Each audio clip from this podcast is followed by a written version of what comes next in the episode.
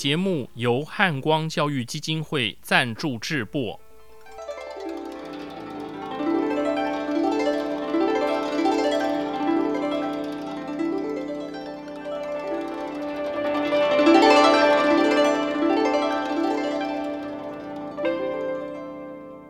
各位听众朋友，大家吉祥，大家好，我是简崇元。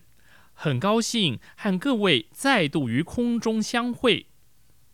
前两集节目，我们一同欣赏李白的《行路难·其一》，看到的是诗仙桀骜不驯又倔强自信，绝不轻易承认自己的失败与颓唐的一面。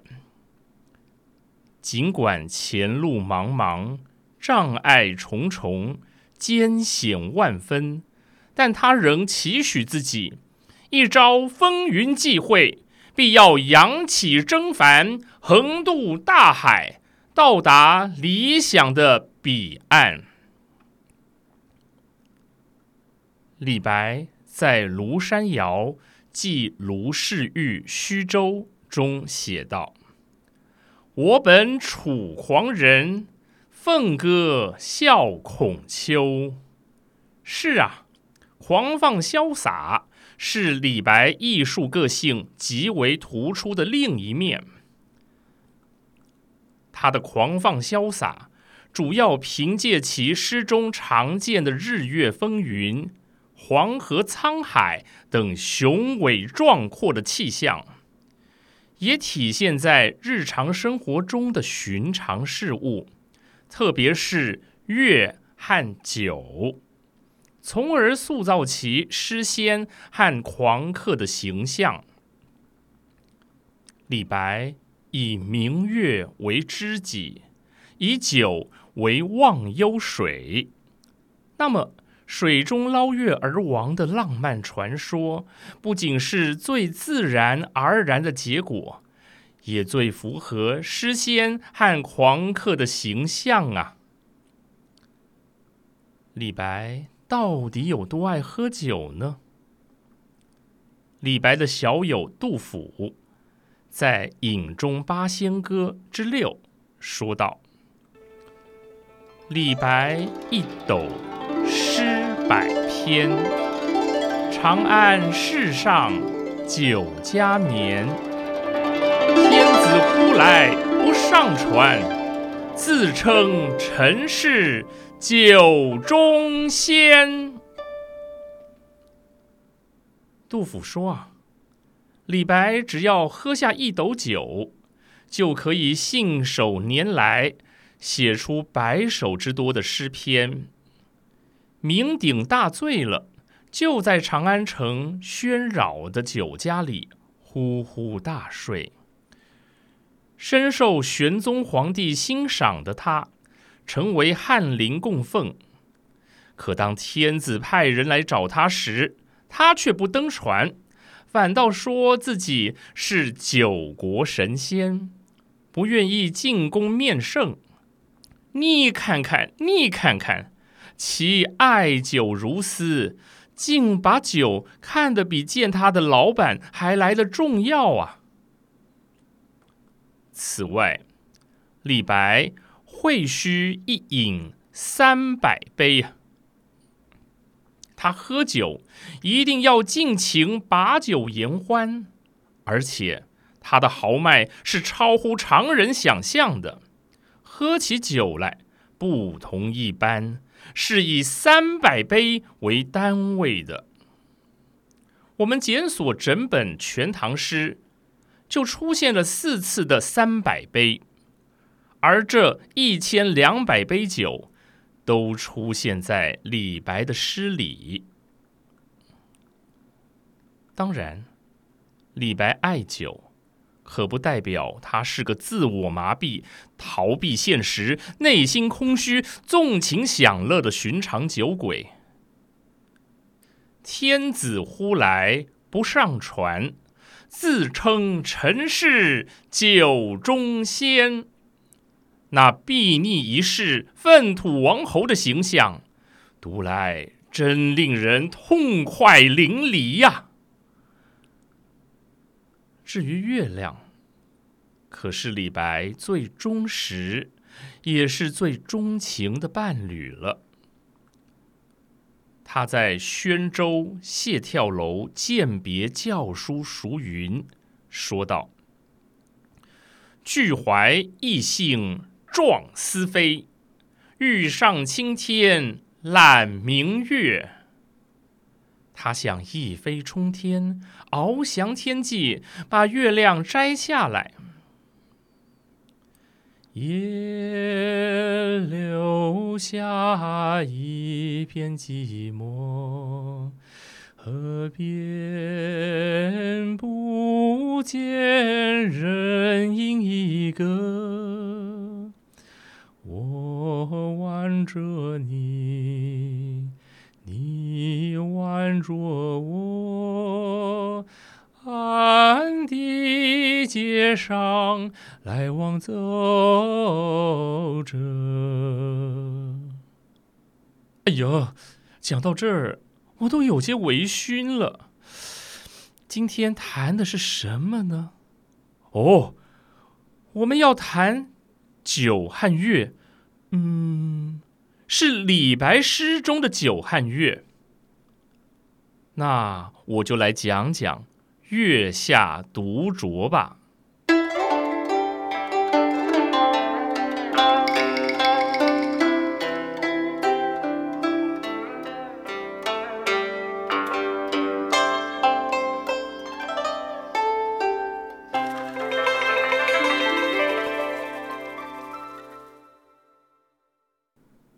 李白的《月下独酌》共有四首，现在我为大家诵读其中的第一首：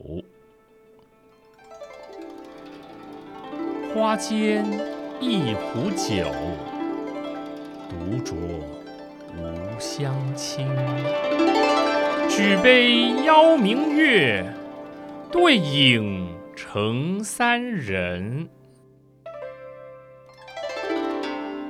月既不解饮，影徒随我身。暂伴月将影，行乐须及春。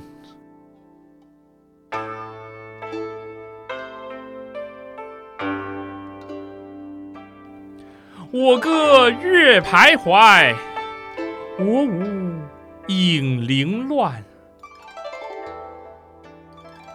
醒时同交欢，醉后各分散。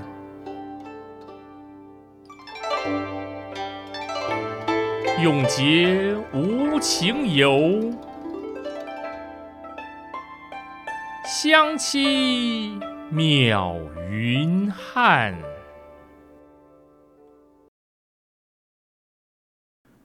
这首诗。一共十四句，七十个字，是一首五言古诗。沈德潜《唐诗别裁》如是评论本诗：脱口而出，纯乎天籁。此种诗人不易学。这意思是说啊，李白的诗啊，不是一般人能学得会的。王世贞在《意苑之言》评论李白的诗歌，以气为主，以自然为宗，以俊逸高唱为贵。从这首《月下独酌》，不难体会其俊逸自然、纯乎天籁的风格趣味。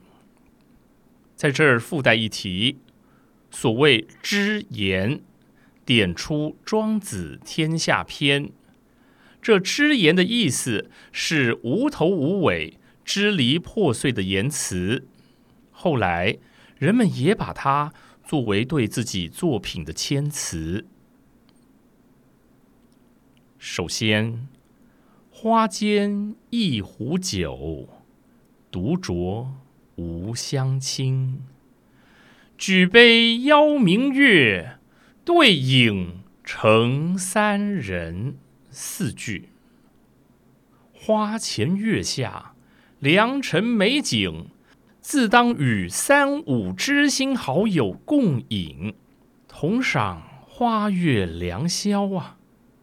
可这壶酒，只有李白一个人喝。未免冷清，实在扫兴啊！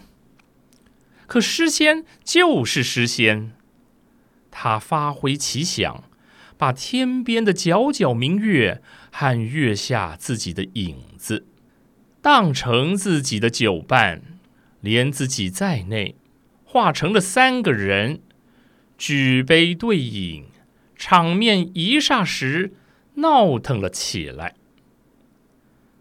我无醉，我无醉，无醉，请你唔免动情我。哎呀，那些酩酊酒客，哪个会说自己醉了呢？所以，诗人愈是渲染热闹的氛围，就愈显得个中的孤寂冷清。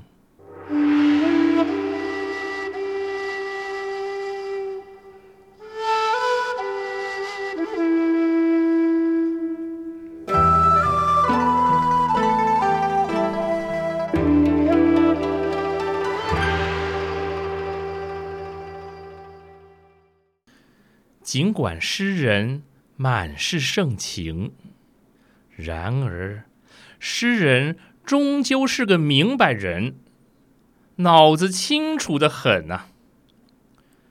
月既不解影，影徒随我身。无论是天边的皎皎明月。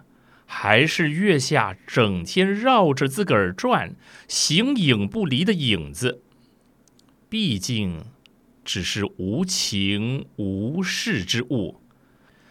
他们既不能饮酒，也不懂得品酒的乐趣呀。这该如何是好呢？我们读范仲淹《岳阳楼记》。有句话说的很有道理：“不以物喜，不以己悲。”意思是说，我们不要因为外在的环境或个人的遭遇而引动悲喜之情。荀子在其著作《修身篇》中引用旧所传闻之言说。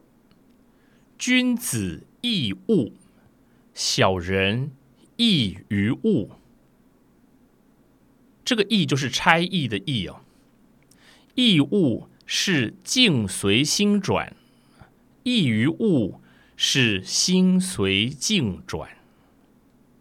心随境转，苦不堪言；境随心转，就得自在。这就让我想到，为何现代人抑郁症或焦虑症等精神疾病的普及率日渐攀升呢？我去查找许多资料，根据研究发现，贫富差距较大的社会，精神疾病的普及率较高。除了各种健康与社会问题，位于社会底层的人比顶层更容易罹患精神疾病。在二零零七年，英国进行全民精神疾病的调查，发现家庭所得属于低层百分之二十的人们。罹患常见精神疾患的比例，比收入为前百分之二十的人们还高啊！而且，这个现象在男性身上更为显著。如果将年纪纳入考量后，研究发现，收入最低的男性族群患有精神疾病的比例。比收入最高的男性族群高出两倍，其中又以忧郁症的社会梯度最明显，也就是底层男性罹患忧郁症的比例是顶层男性的三十五倍。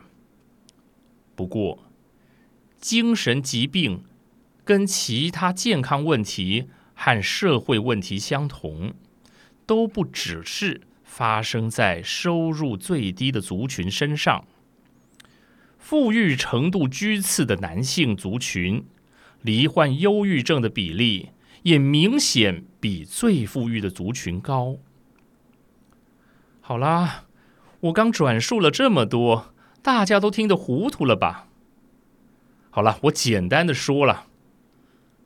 为什么现代人罹患精神疾病的普及率较高的原因，应当是大多数人都是易于物的。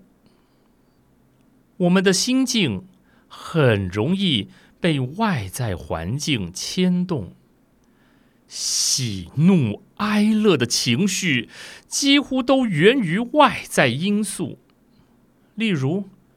听到亲朋好友有喜事，我们会替他们高兴；看到生离死别，我们会伤心欲绝。当别人激怒我们时，我们会生气，甚至迁怒他人。其实，外在环境并没有好坏之分呢。一切都源于我们的心境。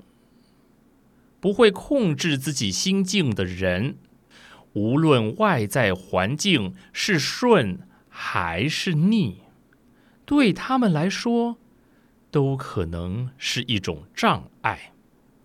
总之，心随境转与境随心转，只是一念之差。一切环境的转变，都可以因个人心境的转变而变好。那么，李白是易物还是易于物的人呢？简老师眉头一皱，发现这问题并不单纯。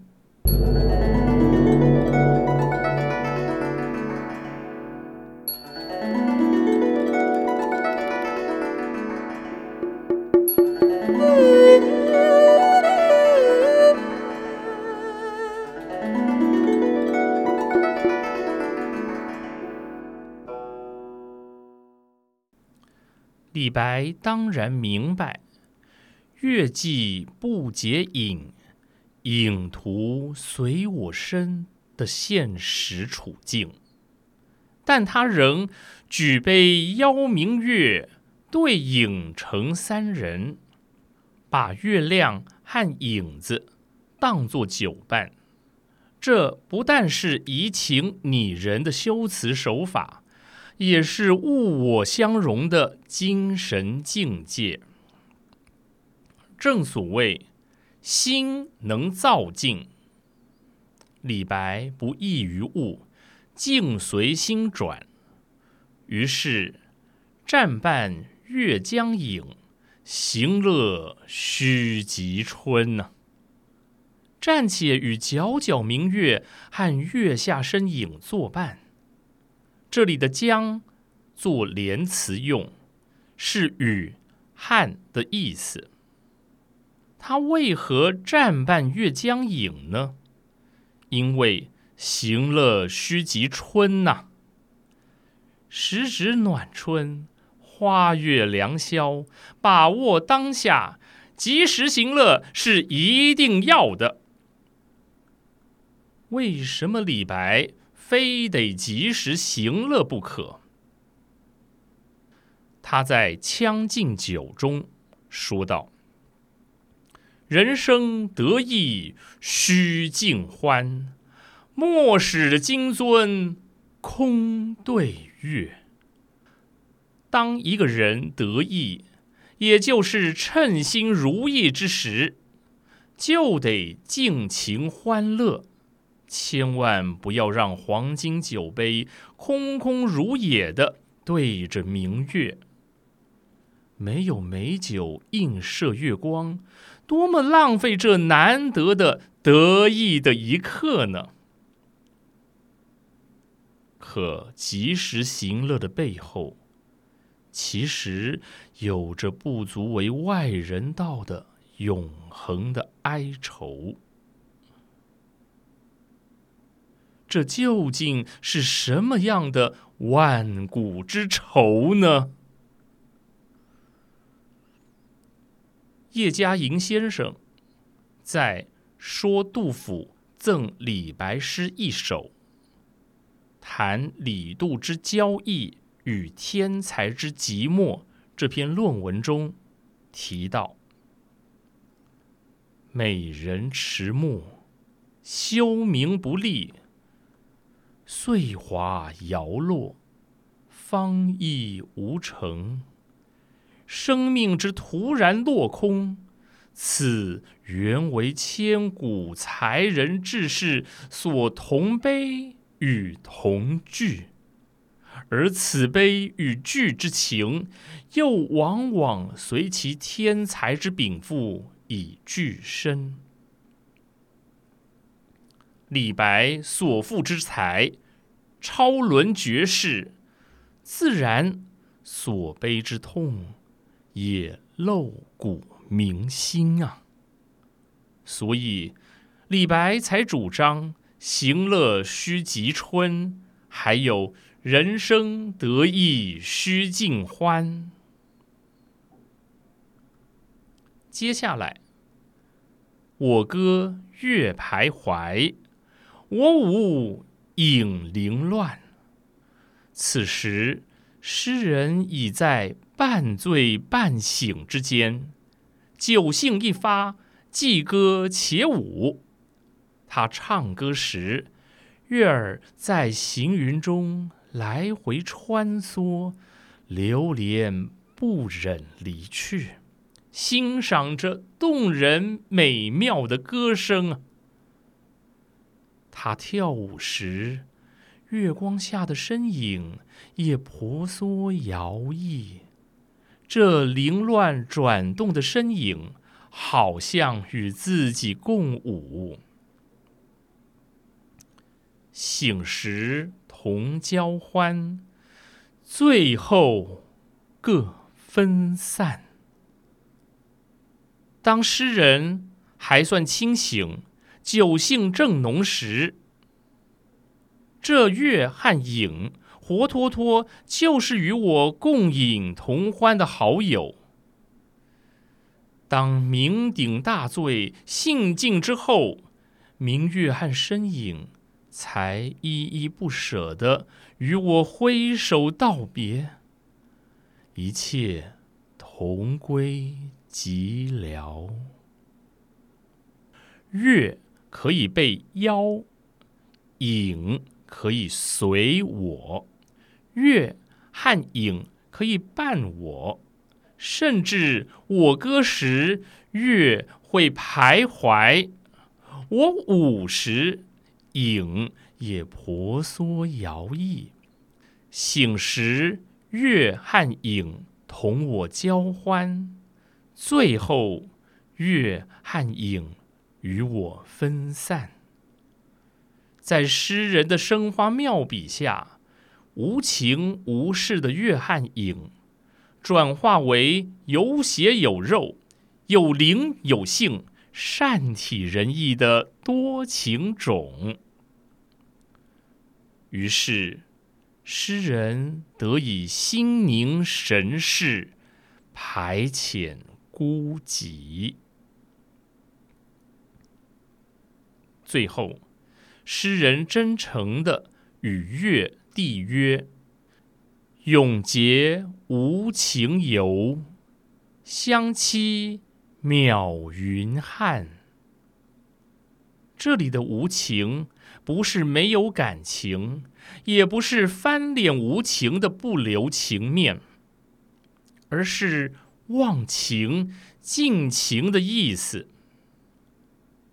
永结。无情游说的是月望其为月，而我亦望其为我。我和月永远结为忘情的莫逆之交。相期邈云汉是说，月亮啊，我们相约在遥远的天上银河，下回再见哦。读到这儿，我们总算明白，月亮是李白面对无边寂寥时最忠实的伴侣与知己；美酒是他承受内心痛苦煎熬时可以抓在手里的一根稻杆，一杯忘忧水。亘古永存的明月，反照出极春行乐的短暂人生。因此，李白与明月相期于云汉的忘情之游，正是他对永恒的期待。这种豁达的人生态度，使得他的寂寞和苦闷。消解于与月共舞的醉性之中，也让这首诗成为李白狂放风神的典型写照。